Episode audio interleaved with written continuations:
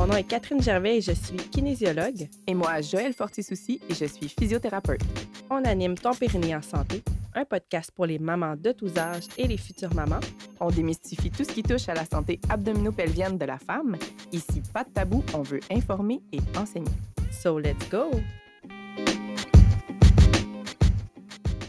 Salut tout le monde! Salut Joël! Salut Catherine! Cette semaine, on va jaser d'un sujet très, très tabou et pas très glamour. C'est justement l'objectif de ce podcast de briser les tabous, hein? Fait que, let's go! On, y- on y va! On va vous expliquer aujourd'hui c'est quoi l'incontinence anale et on va aussi aborder le sujet de l'incapacité à retenir un gaz. Ready? 7. Go. Attends, attends. J'ai joué au flag football, que là, moi, je suis partie. là. Tellement. Dans le fond, tu sais, euh, moi, c'était vraiment un sujet important parce que, euh, tu sais, quand on veut briser les tabous, euh, c'est sûr que la majorité des femmes sont touchées, on va dire, par les futurinaires. Euh, ça, ça touche jusqu'à 50 des femmes, là, passées 60 ans, puis euh, 25 des femmes plus jeunes.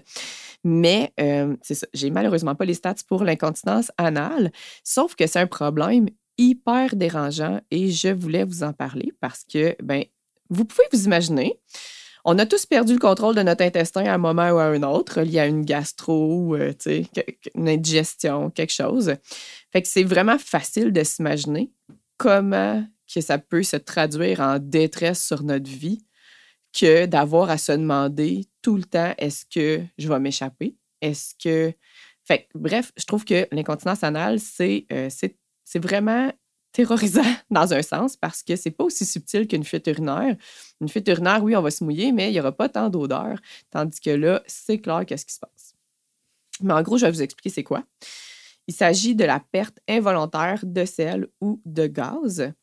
Puis, il y a différents degrés de gravité. Donc, euh, ça passe euh, de la choupette, euh, qui est cute quand on est bébé. tu sais. On a tous vu un petit bébé être incontinent. c'est adorable.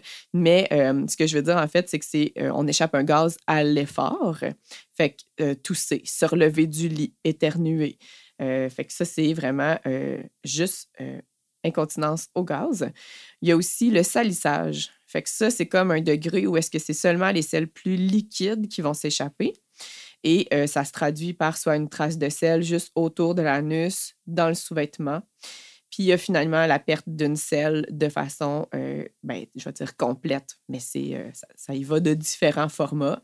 Et clairement, le format est associé à la gravité. Fait que plus qu'il y a une, une bonne selle formée, plus que c'est de l'incontinence anale grave. Fait qu'il y a clairement, dans cette condition, vraiment plein de niveaux de gravité. Il y a, je vais vous parler des causes, puis après ça, je vais vous parler des traitements. C'est clairement super important. OK? Fait que les causes, dans le fond, de pourquoi ça arrive, l'incontinence anale, il y en a vraiment beaucoup. Puis je vous dirais, malheureusement, c'est pas rassurant, mais personne n'est à l'abri. Eh, fait que écoutez attentivement. C'est fortement relié aussi avec l'intestin. Là, veux, veux pas ce Ah. qu'on mange, notre, le stress, tout ça. Donc, ça peut affecter euh, tout le Oh. monde. là. Tu viens tellement de nommer tu sais, une partie de la solution. Euh, mais en gros, c'est ça, il faut vraiment faire. euh, un- une des causes principales, c'est la constipation. Parce que dans le bout de notre intestin, c'est-à-dire le rectum, celui qui est juste avant notre anus, avant la sortie, les selles euh, dures peuvent s'accumuler puis venir étirer les parois du rectum. Puis des fois, dans cet étirement-là, ça vient aussi affecter les sensations, fait les terminaisons nerveuses. Puis ces sensations-là aident énormément à la continence. Donc, on va moins sentir que on est prêt à avoir une selle, on va moins sentir s'il y a une selle qui est sur le bord de sortir. Et euh, cette condition-là aussi, euh, ça peut s'appeler un fécalome si c'est assez bouché. En gros, c'est ça, c'est une grosse selle dure dans l'intestin. Puis il peut avoir des selles plus liquides qui les contournent. Puis clairement, des selles plus liquides, c'est plus dur à retenir. Un exemple, par exemple, euh, c'est une genre d'incontinence qu'on peut voir souvent chez les enfants parce que la constipation peut être assez silencieuse, euh, on ne le perçoit pas.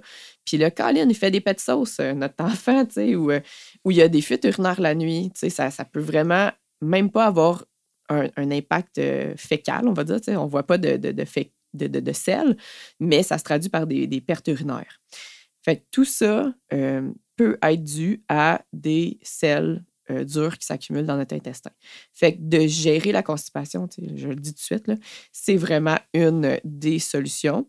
Puis d'aider le rectum à retrouver un format normal et euh, à se régénérer. C'est possible aussi qu'il se régénère.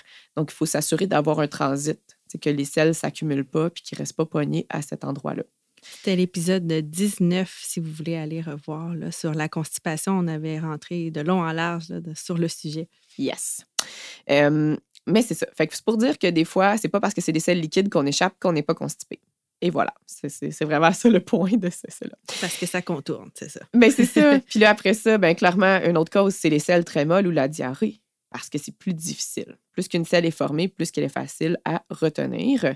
Donc, dès qu'on a une certaine faiblesse musculaire, si on a des selles plus liquides, beaucoup plus difficiles à retenir. Après ça, c'est les lésions musculaires. Fait qu'après une déchirure, après un accouchement, donc une déchirure de troisième et quatrième degré, euh, si on a aussi euh, des pénétrations anales non délicates, euh, donc petit rappel, la vie, c'est pas un porno. Il faut y aller de façon très délicate si vous décidez d'avoir des pénétrations anales. On ne veut pas endommager les sphincters. Il y a le vieillissement, puis il peut avoir différents autres traumas, que ce soit un cancer, ou est-ce que des fois, il faut qu'il retire une partie du sphincter. Fait que tout ça va contribuer à des lésions musculaires, donc un affaiblissement des muscles qui retiennent les selles. Après ça, c'est les lésions au niveau neural, c'est-à-dire c'est les nerfs. Fait que là, ça, comme vous pouvez vous imaginer, c'est vraiment multiple. Ça va du diabète aux lésions euh, de moelle épinière, euh, à la sclérose en plaques, aux AVC, donc un accident vasculaire cérébral. Euh, vraiment, des hernies au niveau lombaire aussi. Des hernies au niveau lombaire, des fois une atteinte qu'on appelle la queue de cheval. Fait que tout ça peut être lié à de l'incontinence anale. Il y en a d'autres causes aussi, mais c'est moins fréquent, fait que je n'irai pas euh, m'éterniser là-dessus. Il y a quand même la prise de médicaments aussi, là, qui pourrait affecter de, ce niveau-là. Des fois, c'est comme pas de notre faute. Ça peut faire partie des effets secondaires. Donc, euh. Effectivement. Fait que, bon, fait que si. OK. Là, ça, c'est les causes, puis les traitements. Dans le fond, en gros, en quoi ça va consister? C'est il faut s'assurer qu'on optimise la texture des selles. Fait que, ce soit de la constipation ou que ce soit de la diarrhée, on veut le plus possible gérer cet aspect-là. OK? Fait qu'il y a là, ça va être de parler à votre pharmacien parce qu'il existe la médication que vous pouvez prendre pour améliorer la texture de sel. Moi, je vais vous donner un conseil de base, base, base, parce que je ne suis pas nutritionniste, mais la clé, généralement, pour euh, améliorer les... Ben, en fait, c'est quelque chose qui est moins connu. On peut améliorer des textures de sel trop liquides en prenant du métamucil en gélule. En gros, métamucil, c'est simplement des fibres solubles. Fait qu'on peut aussi les consommer de façon alimentaire, sauf que les gélules nous permettent de ne pas augmenter notre apport liquide et d'augmenter notre apport en fibres solubles. Fait que même si c'est écrit laxatif sur la petite bouteille, ça va aider à améliorer la texture de la selle, euh, même si elle est plus liquide. Fait que c'est sûr, c'est quelque chose qu'il faut euh, augmenter progressivement là, si on augmente notre consommation de fibres solubles. Puis un autre conseil, là, je ne vous énumérerai pas les, sources alimentaires des fibres solubles, mais vous pouvez, dans une recherche Google, facilement en trouver plein. Euh, si on a de la constipation, par contre, il faut faire attention. Si on augmente les fibres solubles, il faut absolument augmenter notre quantité d'eau. On vise à peu près 1,5 litre d'eau par jour comme consommation quotidienne. Et c'est ça, comme je disais après ça, si c'est pas suffisant ces changements-là, ben il faut se tourner vers la médication parce que euh, ben ça presse, dans le sens qu'il faut vraiment bien gérer notre texture de sel. Puis après ça, on pourra passer à des changements alimentaires. Euh, mais c'est ça, vaut mieux commencer avec quelque chose d'efficace pour se concentrer sur ce qui est viable à long terme par la suite. Et là, une rencontre avec une nutritionniste est fortement recommandée. C'est eux autres les best là-dessus. Yes. Fait qu'au-delà de la texture de sel, après ça, qu'est-ce qu'on peut faire? Ben, c'est aller consulter en physiothérapie. Parce qu'en gros, on veut faire du renforcement musculaire. Puis là, la majorité des personnes que moi j'évalue qui ont ce genre de troubles-là, c'est quand même assez complexe, euh, bien enseigner, à bien recruter la musculature. Je vais vous expliquer en fait le, OK, premièrement, on veut renforcer le sphincter. S'il y a eu une, une, déchirure, il y a une cicatrice au niveau du sphincter. Fait qu'on veut absolument s'assurer qu'on optimise ces tissus-là. Donc, des fois, on va faire un massage au niveau de la cicatrice avec le consentement, bien sûr. Donc, il n'y a pas personne qui est obligé. Mais euh, pour optimiser la guérison, ça, ça va aider. Au-delà de ça, on peut faire du renforcement volontaire, c'est-à-dire serrer euh, et relâcher selon des paramètres euh, précis, mais c'est du cas par cas, encore une fois. Puis l'autre chose que j'aime expliquer, c'est que la continence anale, c'est aussi par le tonus du plancher pelvien. Le plancher pelvien, il faut se rappeler dans le fond que c'est un hamac. Et hamac, s'il est très faible, il va être allongé vers le bas.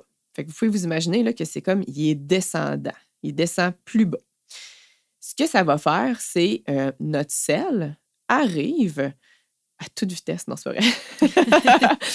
Elle arrive à notre canal anal par une glissade. Fait que, vous pouvez voir, elle a comme un swing, là. Ça, ça glisse et là, elle rencontre le canal anal direct de même, fait que ça peut facilement euh, passer outre notre contrôle.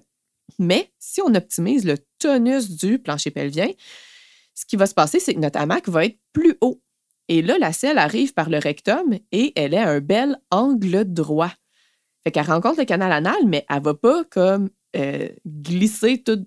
C'est pas dans un mouvement. faut après ça relâcher pour descendre le plancher pelvien et laisser la selle passer. Fait qu'on veut qu'il y ait un petit coude en bas de la glissade, pas une belle glissade toute droite en métal qui glisse super vite. Oui, puis en fait, si je peux me permettre, le coude, c'est la clé parce que ça pardonne un sphincter anal endommagé. Ça pardonne un sphincter anal qui est euh, plus faible. Fait que c'est vraiment fabuleux, les effets de tout ça. Puis, OK, je, moi, je pars. je vais vous parler, en fait, d'une euh, une histoire de cas parce que je trouve ça pertinent. Je, vous imagine déjà dans ma tête en train de me dire Ouais, mais moi, je suis bien correct, j'ai rien que des fuites urinaires tout va bien. Il n'y a rien là, tu sais. Je peux mettre un pad, sortir, puis euh, bah, ça, c'est ça. Il n'y a rien là.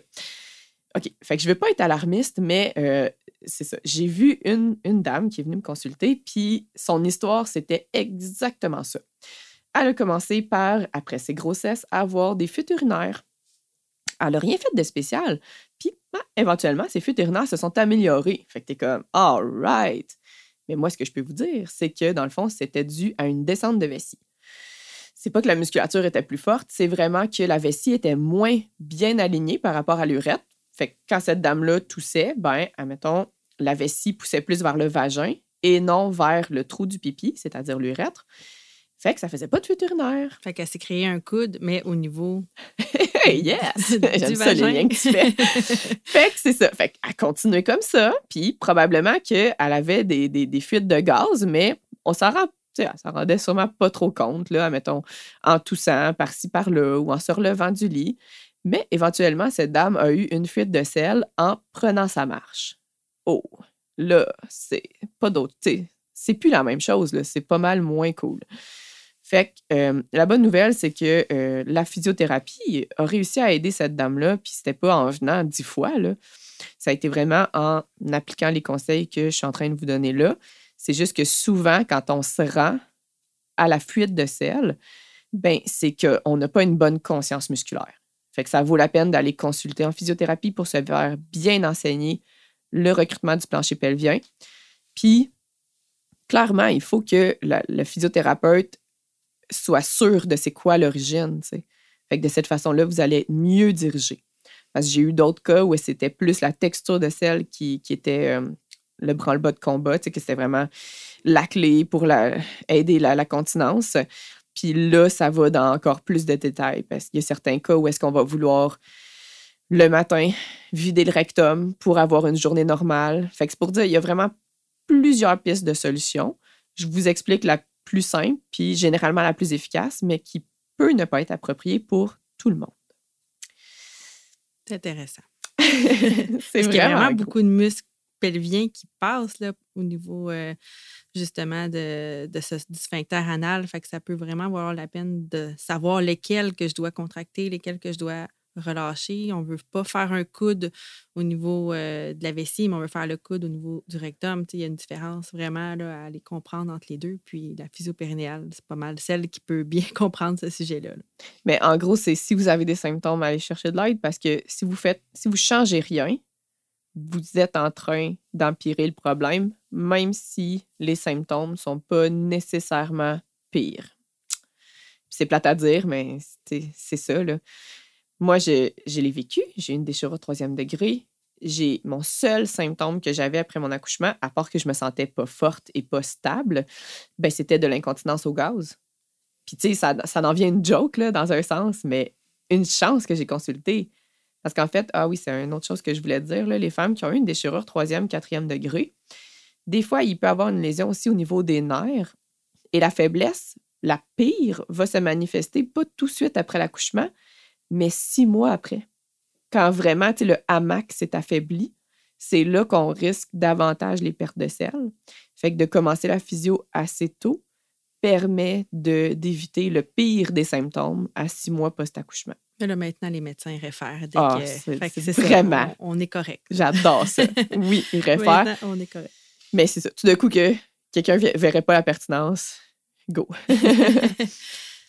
Euh, puis c'est ça, donc l'incapacité aussi à retenir un gaz, ça fait un peu partie de, ça, de l'incontinence anale, là, si on veut. C'est comme un petit peu à part, dans le sens que c'est normal de laisser échapper des gaz, là, mesdames, dans, dans votre quotidien. Fait que s'il y a un gaz qui, vient, vous êtes tout seul à la maison, vous, décidez de le laisser aller, c'est bien correct, c'est normal. Je crois qu'on lâche des gaz 30 euh, à 40 fois par jour. Là. On s'en rend pas tout le temps compte non plus, mais des fois, c'est la nuit, puis c'est, la personne qui dort avec vous qui vous le dit le lendemain. Mais euh, c'est normal. Mais si tu es, exemple, dans un ascenseur avec une personne super importante, puis là, le gaz veut venir et tu n'es pas capable de le contrôler, de le retenir, c'est là que ça devient problématique. Donc, c'est quand que ça sort, justement, comme elle disait, à l'effort en toussant, en éternuant, en faisant un mouvement, exemple, redressement assis, c'est quelque chose, des fois, que j'avais des clientes qui laissaient aller un gaz en faisant ça dans le temps, j'avais pas les formations que j'avais, donc c'était la personne rit, on est mal à l'aise, mais c'est pas grave, puis euh, on oublie ça. Mais non, ça devient un symptôme parce que la personne n'a pas choisi de laisser aller un gaz en faisant un redressement assis à côté de son entraîneur. Donc, c'est là qu'on peut euh, vraiment adresser. Ça devient une problématique là, maintenant, je le sais. ah oui, mais oui, nice. Puis des fois, c'est pas tout le temps évident, à, à, différencier, comme tu dis. Euh, moi, je comprends tellement ce que tu sais il y a des fois, il y a des gens qui arrivent puis font comme j'ai vraiment beaucoup de gaz. Pour vrai, j'ai aucun impact sur tes gaz. C'est comme c'est sûr, tu vas en avoir, c'est normal. Mais les circonstances témoignent beaucoup plus de si on est continent ou pas. Fait qu'on peut, comme, comme tu dis, réitérer que un effort à l'effort, c'est pas normal. C'est vraiment, on le sent, on choisit, puis on laisse passer. c'est notre, notre, euh, notre sphincter interne anal, il est fait pour ça. Puis si vous ne percevez pas le gaz, ben là, ça, ça témoigne d'un manque de sensation, donc ça témoigne d'un problème. Fait que là, il y a quelque chose à rééduquer, il y a quelque chose à améliorer au niveau de la musculature pour euh, être continent, dans le fond, parce que c'est ça. Vous allez vous faire surprendre par des gaz puis tout ça. Puis on s'entend quelqu'un qui est en télétravail ou qui est en congé de maternité, qui est plus à la maison, qui ne voit pas personne. On n'apprend plus nécessairement à retenir nos gaz euh, quand il le faut. Là. Fait que des fois, on pense que tout va bien, puis on, fait une sortie en public et c'est là qu'on se rend compte où on fait justement un entraînement que, oups, OK, euh, j'ai plus le contrôle euh, à 100% là-dessus. Là. Fait que prenez des notes qu'on peut consulter pour ça aussi. Oui. Moi, je vais simplement terminer en vous disant qu'il existe aussi des traitements au niveau chirurgicaux. il y a toujours des risques associés. Il y a certaines personnes qui se retrouvent avec plus de symptômes. Je ne dis pas que c'est tout le monde, mais si vous êtes rendu à songer aux approches chirurgicales, soyez sûr d'avoir songé à ce qu'on appelle une approche conservatrice, c'est-à-dire du renforcement, des changements alimentaires, donc quelque chose qui implique aucune coupure. Ça résume bien une approche conservatrice. Fait que songez à ça avant, puis euh, renseignez-vous bien sur les risques associés parce que euh, des fois, c'est ça, on fait une chirurgie, euh, admettons, au niveau vaginal, mais ça l'atteint quand même d'une certaine façon le plancher pelvien et ça peut amener une certaine incontinence anale. Il y a des gens, des fois, que ça, ça va être. Euh, la chirurgie, c'est techniquement pour faire du bien, comme enlever euh, les hémorroïdes, des choses comme ça. Mais certaines clientes, c'est arrivé que ben, ça les avait affaiblies. Mais en fait, c'est juste que ça l'a fait ressortir un problème qui était déjà là, c'est sûr, sûr, sûr. Intéressant.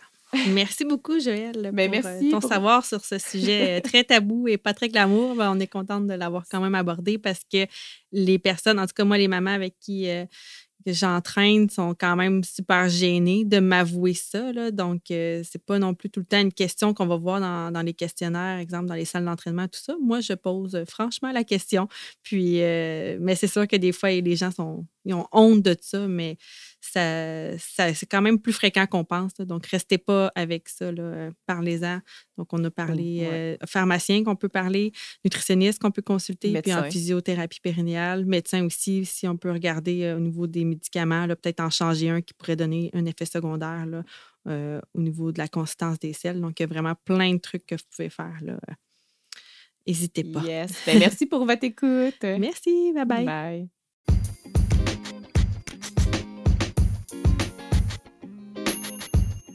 Hey, merci d'avoir écouté l'épisode jusqu'ici. Si tu as apprécié, n'hésite pas à le partager avec toutes les femmes de ton entourage qui pourraient être intéressées par le sujet de cet épisode. Tu peux aussi nous laisser une note de 5 étoiles sur Spotify ou Apple Podcasts. On te remercie vraiment beaucoup de soutenir notre mission et à la semaine prochaine.